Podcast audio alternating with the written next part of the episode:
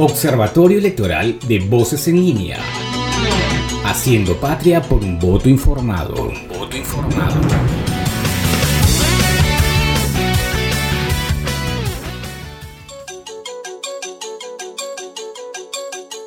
Bienvenidos a su noticiero evolutivo Voces en Línea Observatorio Electoral el programa que busca que a través de información sobre política y el proceso electoral, ustedes, nuestros fieles oyentes, tengan un voto informado y así evitemos o reduzcamos un poco ese preocupante estudio que afirma que en nuestro país más del 50% aún se encuentra indeciso por quién votar conforme a las elecciones del 11 de abril.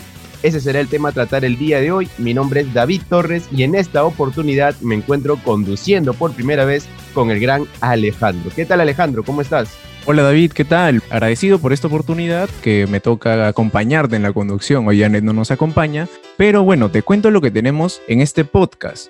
Tenemos una entrevista con Mar Agua para Franco, politólogo, además con la encuesta del Instituto de Estudios Peruanos que registra también que un 31% de los peruanos no saben por quién votar, además de los votos viciados, pero eso lo haremos durante el programa. Elecciones Generales, 11 de abril. Exacto, Alejandro. El día de hoy tenemos un programa súper interesante y bueno, como mencionábamos al principio, pudimos conocer gracias a una encuesta telefónica realizada a nivel nacional por el Instituto de Estudios Peruanos en exclusiva para el medio de la República que en nuestro país sigue la incertidumbre por las elecciones. Un 30% no ha definido a quién respaldar en la presidencia y un 28% podría cambiar su decisión. Si juntamos ambas cifras, estaríamos hablando que más del 50% de la población sigue indecisa por quién votar. Pero curiosamente, según la misma encuesta, ojo, la mayoría sí sabría por quién no votar, y en este caso estamos hablando de Keiko Fujimori y César Acuña, ambos con el 76 y 73% de la población respectivamente.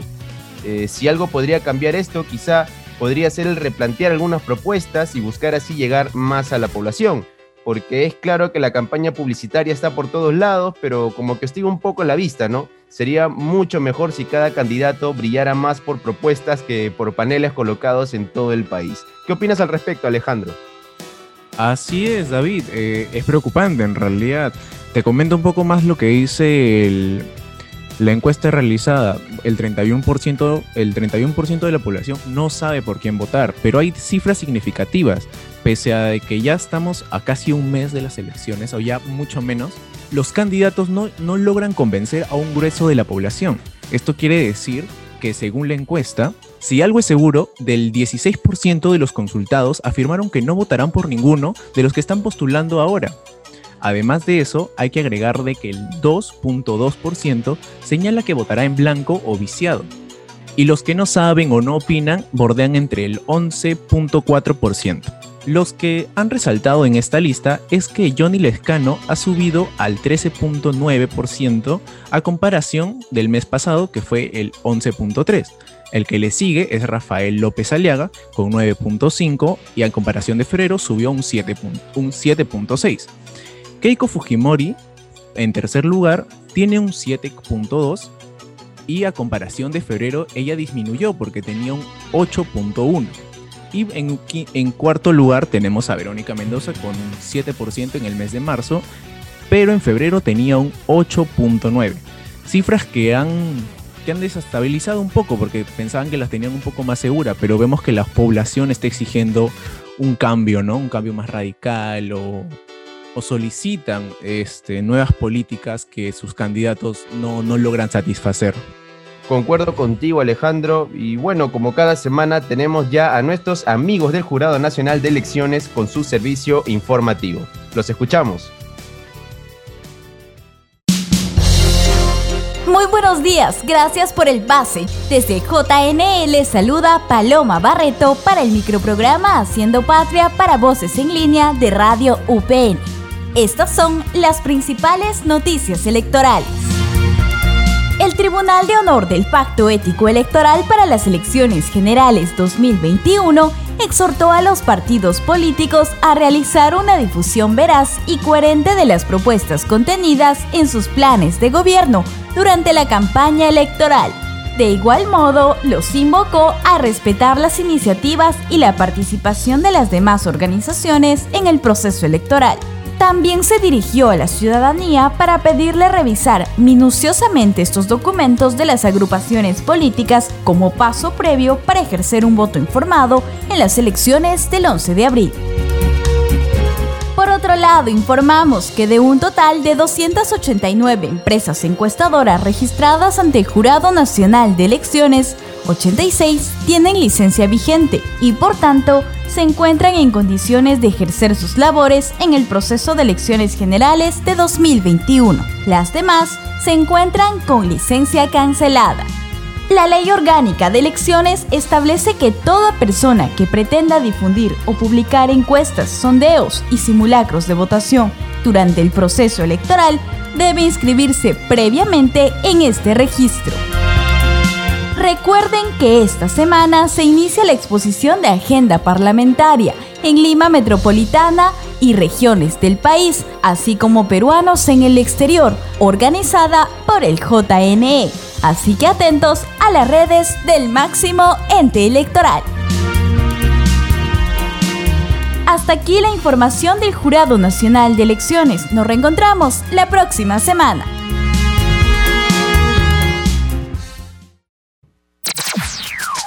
Voces en línea. La información te empodera. La información te empodera. Y bueno, agradecemos al Jurado Nacional de Elecciones con el cual tenemos una alianza. Y seguimos con ellos mismos, ya que llegada la hora de las elecciones, el Jurado Nacional de Elecciones realizó el martes pasado el sorteo para definir la intervención de, los 18 candidatos que debatirán en los días 29, 30 y 31 de marzo.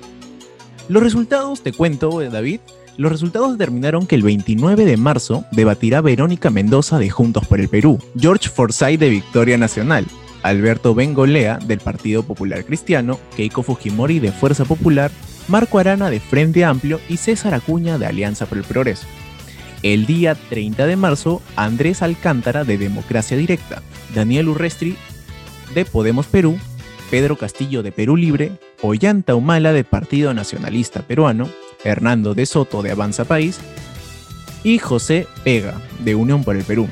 Asimismo, el 31 será el turno de Rafael Santos por Patria Segura, de Ciro Galvez de, de Renacimiento Unido Nacional, de Johnny Lescano de Acción Popular, Julio Guzmán del Partido Morado, Daniel Salaberry de Somos Perú y Rafael López Alaga de Renovación Popular. Estos candidatos se debatirán para poder conquistar a ese grueso de la población que aún tiene indeciso su voto.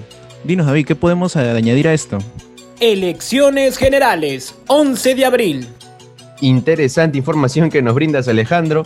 A eso sumarle, como decías, que para el 29 de marzo contaremos con cinco bloques con diversos temas en el siguiente orden. En el primero se debatirán sobre las medidas frente a la pandemia. En el segundo, las mejoras en la educación, donde habrán tres duplas en las que veremos a César Acuña versus Keiko Fujimori, a George Forsyth versus Verónica Mendoza y Marco Arana versus Alberto Bengolea.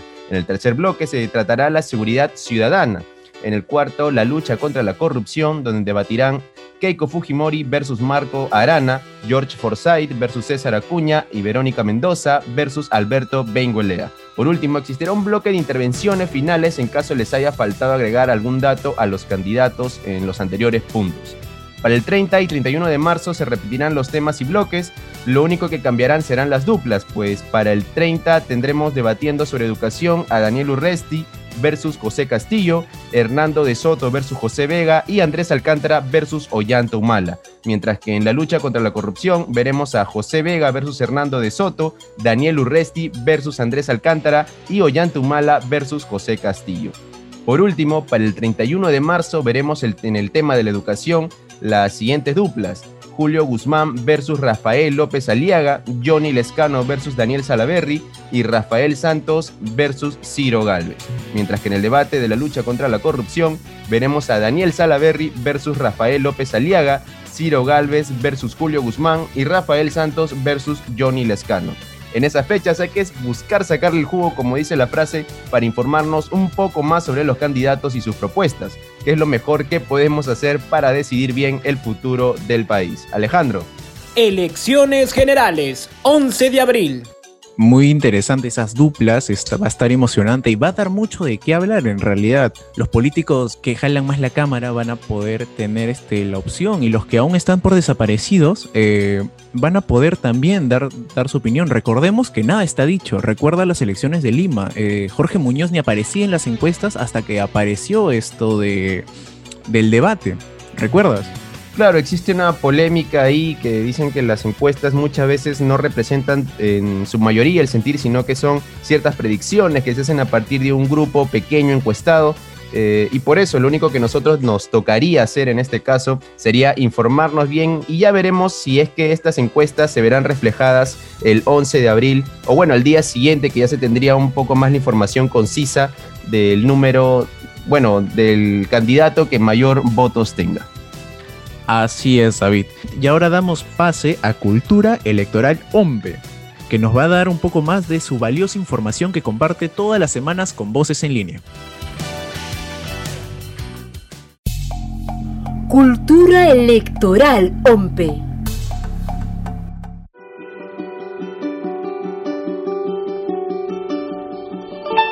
Es posible hacer elecciones seguras y tranquilas en pandemia. Esa es una idea que es fundamental. 86 países lo han hecho. Y Perú va a ser también un país que pueda hacer elecciones exitosas en un contexto de pandemia. Una de las primeras decisiones que tomamos fue generar una estrategia diferente. Y esa estrategia diferente nos marcaba cuatro líneas de acción diferentes además a las que habíamos estado tomando. La primera tiene que ver con la elaboración de protocolos de seguridad en salud y prevención frente al COVID-19. Algo que es eh, fundamental es tomar en consideración que a diferencia de la experiencia comparada, nosotros hemos generado un protocolo para cada actor del proceso electoral. La segunda línea de acción tiene que ver con la descentralización de electores, desconcentración de electores, multiplicación de locales de votación. Y es fundamental eh, decir que eh, OMPE trabajaba históricamente con 5.300 locales de votación. Y hemos pasado a casi 12.000 locales de votación, con un crecimiento de 125%. Una tercera línea de acción es el voto escalonado, que es fundamental y tener locales con aforos repletos, problemas de acceso, de salida, patios llenos, colas muy extensas, largas cosa que no debemos repetir en la historia de hombre hacia adelante y menos en un contexto pandémico como el que vivimos, que debemos reducir los aforos de manera sustancial y además garantizar el distanciamiento social para que los flujos al interior de los locales de votación funcionen de manera adecuada. Esta lógica del voto escalonado eh, intenta sacarle el jugo, sacarle el mayor provecho a estas 12 horas de jornada electoral y la cuarta línea de acción era construir por primera vez en historia un incentivo adecuado para los miembros de mesa. Para nosotros era fundamental conseguir estos 120 soles para poder eh, eh, bonificar, generar un incentivo para la participación masiva de los miembros de mesa.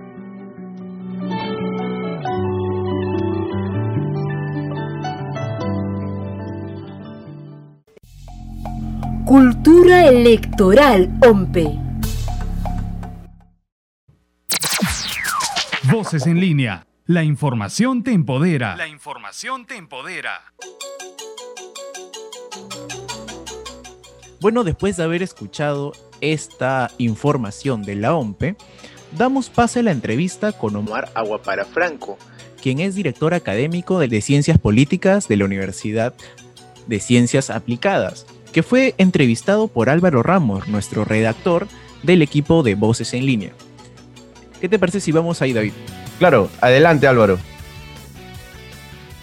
¿Qué tal amigos de Voces en Línea? Mi nombre es Álvaro Ramos, nos encontramos con Omar Aguapara Franco, politólogo, director académico de la carrera de Ciencias Políticas en la Universidad Peruana de Ciencias Aplicadas y columnista de comercio. Hola Álvaro, buenos días, gracias por la invitación. Según la última encuesta de IEP, hay un 30% de electores que aún no decide por quién votar. Este grupo está compuesto en un 36% por el sector DIE, donde está más presente, y en los electores más jóvenes, de 18 a 24 años, en un 39%. ¿A qué se debe este gran porcentaje de indecisos? Es, una buena pregunta. Hemos tenido índices o, valores similares en, elecciones pasadas, donde hay un grupo, sabemos que hay un grupo grande de electores que eh, no termina de decidir su voto hasta, en algunos casos, hasta, hasta la cola, hasta la cola del local de votación. Eh, en esta elección está un poquito más alta de lo normal, ese número debería bajar, pero creo que refleja muy bien la coyuntura en la que estamos viviendo, ¿no? Y hay varias cosas ahí, está obviamente eh, en los efectos de la pandemia, pero también el hecho de, eh, de, la situación que hemos venido viviendo a nivel del sistema político en los últimos cinco años. Eh, desde que básicamente un presidente elegido como PPK enfrentó una mayoría opositora en el Congreso y desde entonces hemos tenido una dinámica de confrontación muy alta ensuciada además por numerosos escándalos de corrupción, que hace que haya más que una desafección, casi una aversión de los electores hacia, hacia este proceso, ¿no? Entonces yo creo que ahorita está la gente eh, pensando muy bien su voto, esperando a tomar una decisión. Eh, la oferta es algo nueva también, hay varios actores que no estaban antes eh, que, o que han protagonizado varias elecciones en años pasados y que llegan a esta o, golpeados o ausentes, ¿no? Entonces es una coyuntura muy particular, creo que eso explica un poco la, el alto nivel de indecisión o el alto nivel de incertidumbre que todavía tenemos a falta de casi tres semanas para las elecciones. Y ahora, ¿por qué el porcentaje de indecisos no ha variado significativamente durante toda la campaña?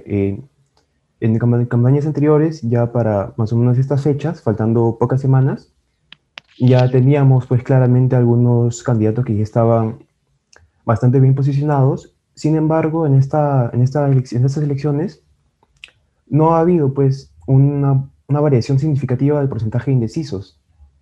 Es, correcto. Y de nuevo, dos, dos, factores grandes, ¿no? La crisis que, que, que, que, diferencia significativamente a esta elección de las anteriores de las que he mencionado, pero también creo que tiene que ver por el lado de la oferta no vemos a ningún candidato que nos convenza, ¿no? Así como hay un alto nivel de indecisos, también lo que vemos es un muy bajo nivel de apoyo hacia los candidatos que están en carrera ahorita.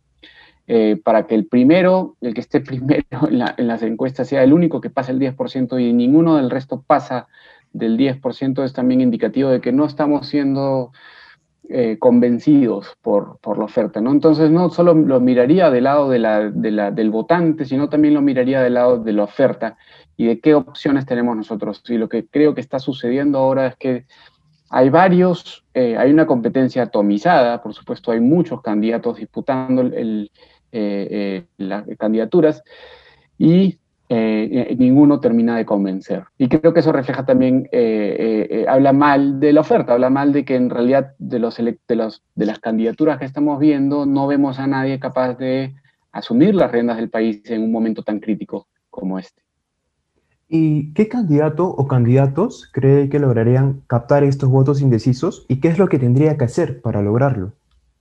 Creo que a falta de, tres semanas hay un momento de eh, eh, que el debate, por ejemplo, puede servir.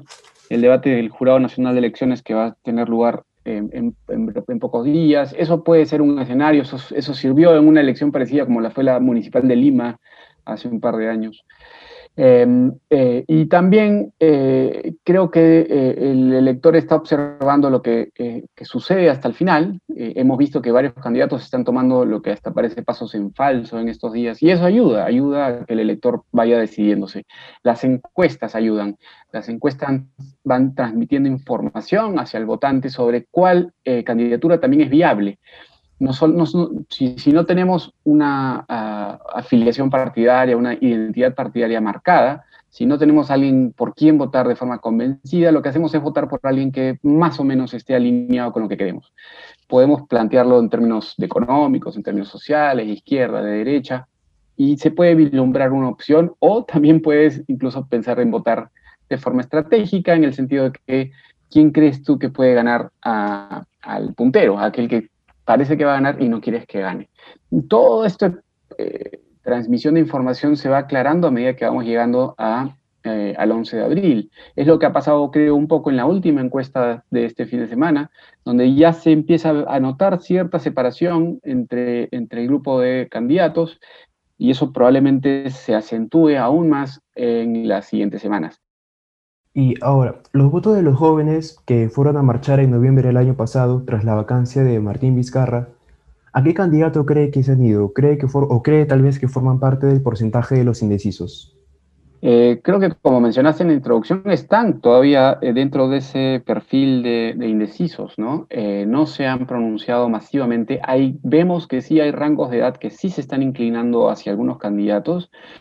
Gente mayor parece estar más inclinada, por ejemplo, hacia Rafael López Aliaga, hacia, hacia Lescano. La gente más joven no está inclinando la balanza hacia ningún candidato. Por ahí pareciese que una pequeña ventaja la podría tener George Forsyth, incluso por, eh, por, ser de, por ser un candidato relativamente joven, pero no vemos que el voto eh, juvenil, que el voto de aquellos que, como, como, bien dice, salieron a marchar en noviembre, eh, esté decidido en bloque. No parece estar tomando partido por ningún candidato en este momento. Es muy posible que siendo parte de los indecisos se termine inclinando hacia algún candidato y en ese sentido podemos anticipar que sí hay aparecer ciertos candidatos que pueden ser más eh, eh, favorables para recibir ese voto y otros candidatos que no, ¿no?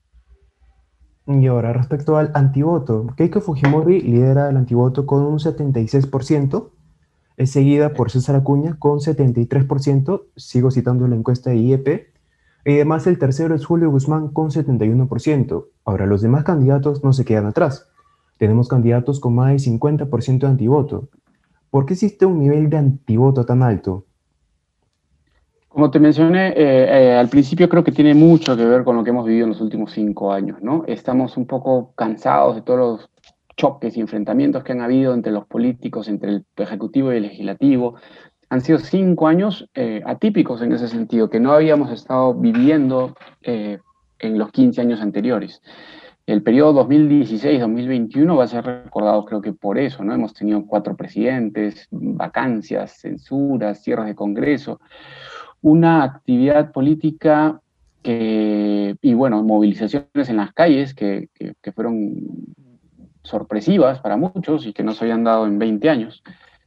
Y creo que eso eh, influye mucho, ¿no? Influye mucho en eso, eh, en esa desazón, en esa desilusión, en esa falta de expectativas que tenemos los ciudadanos frente a la clase política, ¿no? Y ahí entran todos. No hay eh, necesariamente, incluso en esta elección, un outsider que haya podido capturar de alguna manera esa, esa, desafección del votante por, por la clase política incluso aquellos que mejor se perfilan.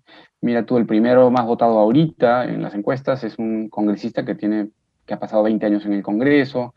Eh, López Aliaga tiene paso por el partido de Castañeda, Forsyth siendo alcalde de La Victoria, Keiko Fujimori. La mayoría eh, con un cierto recorrido, con alguna experiencia eh, política. Entonces creo que como, como, creo que la, la, otra parte, al poco voto que tienen estos candidatos, la otra cara de la moneda es, es el antivoto, no es lo que mejor lo explica, es una resistencia, un, rechazo hacia lo que representan eh, como, como, políticos. Y, el caso creo que más eh, significativo en ese sentido es el de Keiko Fujimori, ¿no? que, a quien ya se le vio castigada, o a su partido, en la elección congresal del 2020, donde pasaron de tener 73 eh, curules a, a, apenas una docena, y eh, y que se está reflejando ahora en las encuestas, ¿no? Eh, fue un partido que obtuvo, eh, que pasó primera vuelta en primer lugar en el 2016, tuvo un gran poder en esos años y que básicamente lo dilapidó. Y, y el antivoto para Keiko es un buen resumen de lo que como ciudadanos sentimos frente al sistema político, ¿no? Muchas gracias, Omar, Omar Bapara, por esa entrevista. Un gusto estar con ustedes, Álvaro. Voces en línea. La información te empodera. La información te empodera.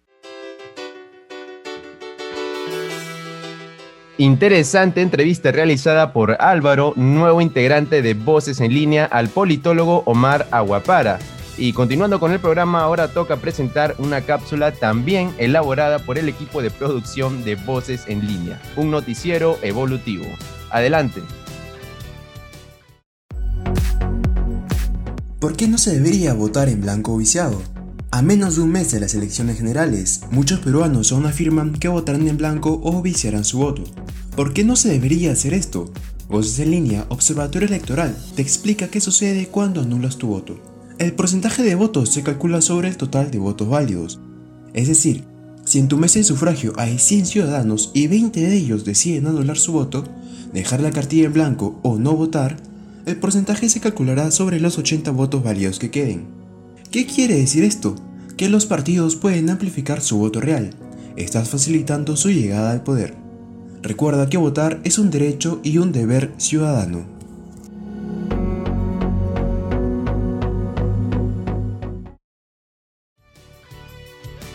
Bueno David, llegamos a la parte final de Observatorio Electoral de Voces en Línea. Muchas gracias por acompañarnos.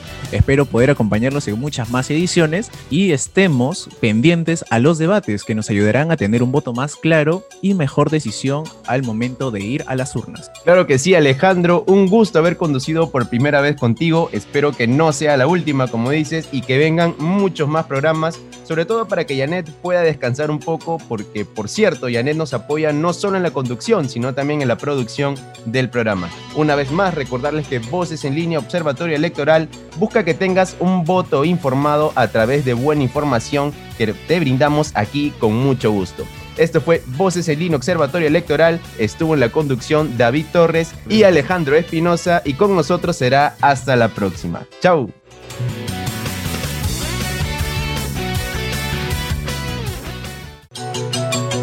Observatorio Electoral de Voces en Línea. Haciendo patria por un voto informado. voto informado.